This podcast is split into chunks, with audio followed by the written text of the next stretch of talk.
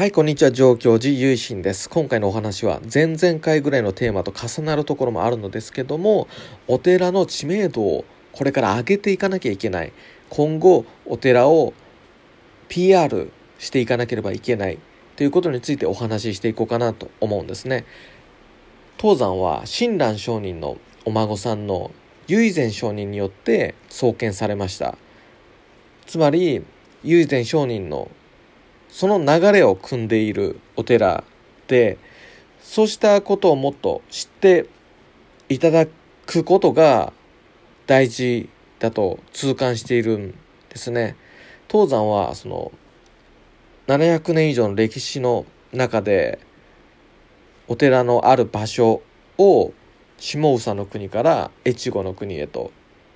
こう点々と移ってきたんですね。そしてそれは自分の意思ではなくて下総の国現在の千葉県で起こった関宿合戦という関宿城を攻め落とすそういった戦争に巻き込まれてお寺が焼かれてしまってなし崩し的に東山の土地がその管理をどうするんだということでその権利が取られてしまったといいますか、まあ、現代的に言ってますけどその焼け跡をその土地を他のお寺さん法恩寺さんの管轄下にまあ置かれてしまったんですね。でそうしたことは江戸時代の当時の住職のお書き物にも記されてあってそうした時からやっぱり東山の、まあ、苦難というかそうしたことがちょっとにじみ出て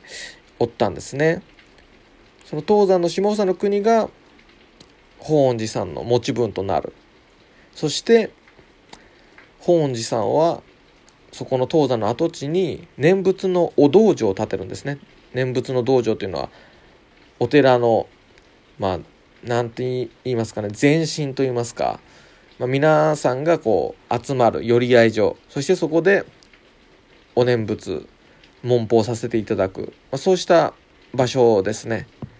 これが発展していて規模が大きくなるとお寺となる、まあ、そんなようなイメージで捉えていただければと思うんですけどもその念仏道場がやがて事後お寺としての名前と格式を持って福泉寺っていうお寺さんになるんですね。そしてその福泉寺がこれが下総の国の東山の跡地に建ったお寺ということになるんですけどもその時東山は下総の国の土地を奪われてその土地下総の国を追われて昔から関係が深かった松寺が展開していた上京寺の松寺軍が展開していた北信濃へと疎開してまあ逃げるんですね。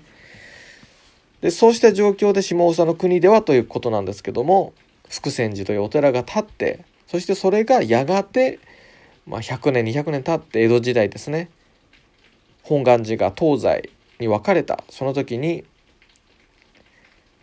その福泉寺はもともとはお東のお寺で本恩寺と一緒にお東になったと。しかしその本恩寺から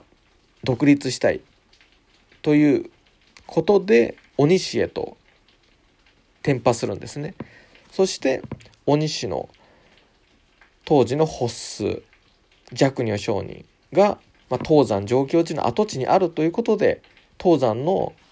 名前にあやかって同じ上京寺としたんですね。東山は福泉寺さんとは反対に鬼師だったんですねもともとは東西分裂の時は。鬼師からお東に移ったということがあってちょうど鬼師で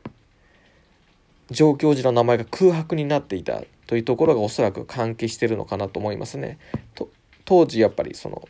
有力寺院の取り合いというか東西分裂してどちらにつくかっていういろいろお寺さんのそういった思惑もあったようですからやっぱり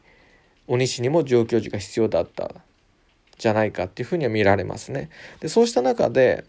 東山のもともとのあった場所には福泉寺さんっていう別のお寺が建ってそしてそれが1700年に、えー、1701年ですかね。1700年に福泉寺が鬼師へと転廃して1701年に上京寺となったんですわ。名前が変わって。でそうした流れがあってそうした流れがあって現在この東山に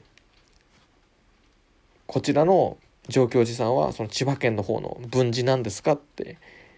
そのようにお参りに来られる方もいるんですね。で私たちはとてもびっくりして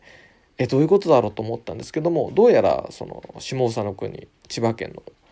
関宿の方ではそういうそのようなお話がどうもあるというかそういうふうになってるこれは土地を奪われた奪ったっていうそういういろいろな私が思うにそうした中でいろいろ説明をしていく中でなんか東山がその分寺だとかそういうことに落ち着いたのじゃないかなとその地元の説明でということがちょっと感じるんですよね。で実際はそんなことはなくてですね分寺とかじゃなくて唯善のお寺として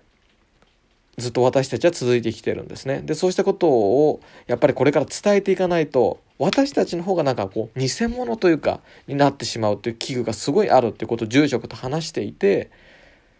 今下総の国にある上京寺さん本願寺派の上京寺さんはもともとは福泉寺ってもう別のお寺本恩寺さんの末寺であったお寺がたまたま鬼姫へと移ってたまたま鬼師の上京寺が欲しいと考えていた若女上人によって上京寺となった。